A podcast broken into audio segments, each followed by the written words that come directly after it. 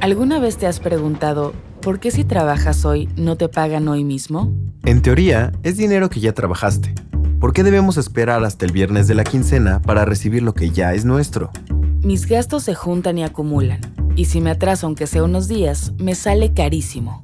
No es que no tenga dinero, es que no tengo dinero ahorita. El estrés financiero, sin utilizar cosas muy técnicas, pero creo que es ese algo que en las noches no te deja dormir es ese dolor de cuello que te molesta todos los días, es esa ansiedad que te da, es esa, inclusive, ese desencanto de tu trabajo porque me tengo que levantar y a trabajar y como quiera no, no me alcanzo.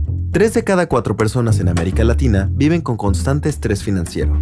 Y la verdad, entre tanto gasto del día a día, ya ni tiempo tenemos para planear el futuro o para imprevistos.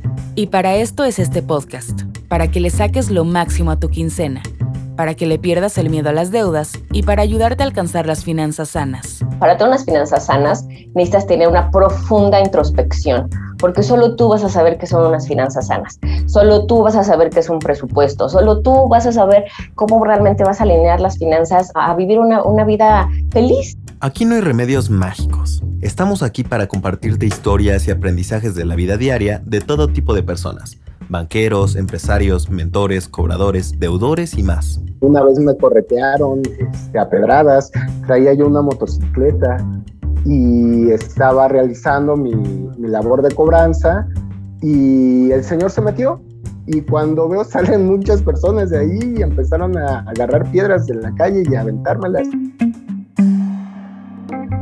Bienvenidos a La Quincena, el podcast que te ayudará a reducir tu estrés financiero y comprender tus finanzas personales sin complejidades a través de entrevistas, historias y experiencias genuinas.